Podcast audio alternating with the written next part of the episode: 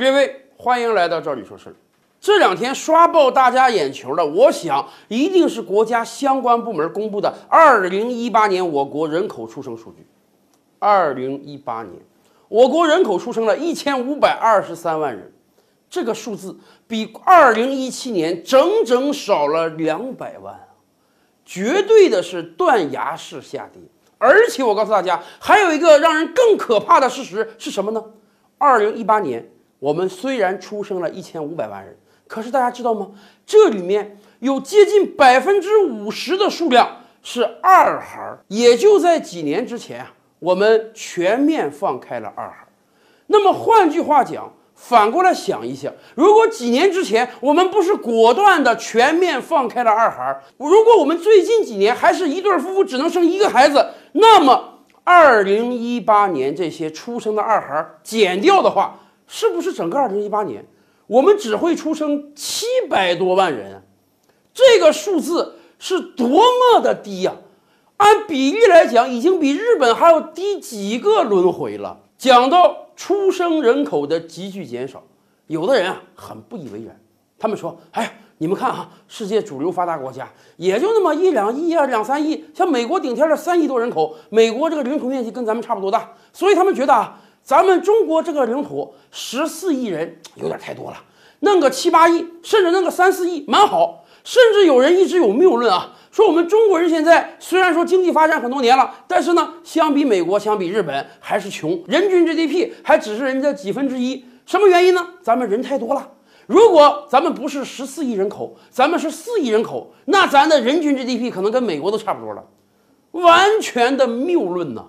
财富是谁创造的？财富不是扔在大街上让我们随便捡的，财富是每一个人双手辛勤创造的。更关键的是，我们承认啊，十几亿人口确实数量是多，但是衡量一个国家人口质量好坏，往往并不是数量，而是人口结构。换句话讲，如果真按某些网友所说的那样啊，整个中国大地上，啊，不要说剩个三四亿，剩个七八亿人，这七八亿人呢？平均年龄只有二三十岁，都是精壮的小伙子啊，都是当打之年的能够创造财富的人。那我倒是相信啊，咱们创造财富能力肯定比美国强。问题是，不论你怎么调整计生政策，你都不可能让中国大地上剩下七八亿精壮的小伙子，因为我们的巨大人口基数，老年人数量多呀。也就是说，我们面临的问题不仅仅是少子化，更厉害的是老龄化。以前的节目我们就讲过啊，今天中国大地，我们如果把所有人口按照年龄划分来算一算，会得到一个非常简单的事实，那就是九零后的人口远远少于八零后，零零后又远远少于九零后。今年是一九年啊，今年过去之后，一零后的全体人口也能算出来了。我敢断言，一零后还要远远少于零零后。也就是说，我们面临的是啊，老年人越来越多。年轻人越来越少，不论我们在多生多少年轻人，我们都很难改变年轻人占整个中国人口基数比率越来越少的事实。在这样一个情况下，有些人还说：“哎呀，再少生点更好，一年生个七八百万都没问题。”那样的话，中国还能剩下多少年轻人？我们为什么强调年轻人数量很重要？原因很简单啊，年轻人创造财富。老年人辛辛苦苦工作了一辈子了，是人家该安度晚年的时候了。可问题在于，如果年轻人太少，老年人太多，仅就养老金这一个问题，这个坎儿我们就跨不过去啊。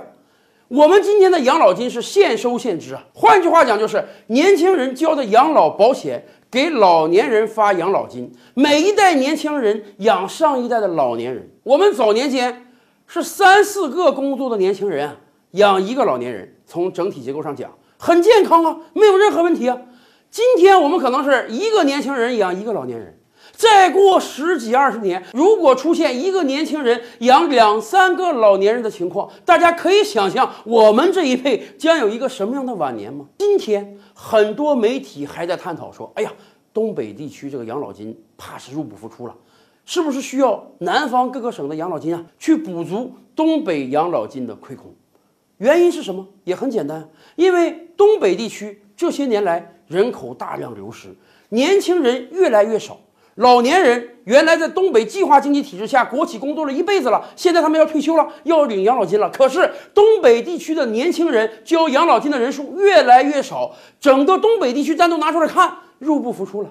而南方地区还好啊，南方地区还有大把的年轻人，还能交大把的养老金，所以我们可以中央调剂，南方支援东北。可未来如果有一天我们全国范围之内年轻人都不够了，养老金缴纳都不够了，那我们会面临一个什么样的境界呢？而且这样的境界，今天在日本，今天在德国，今天在俄罗斯都已经有先例了。这样的先例还不足以让我们。警醒吗？更可怕的是，相关人口专家已经在做预测了。有的人预测，最迟到二零三零年开始，我国人口就要出现负增长了。别忘了，咱们的邻邦日本已经开始了。大家如果想了解日本的详情，可以回复“日本人口”四个字儿到照理说事中。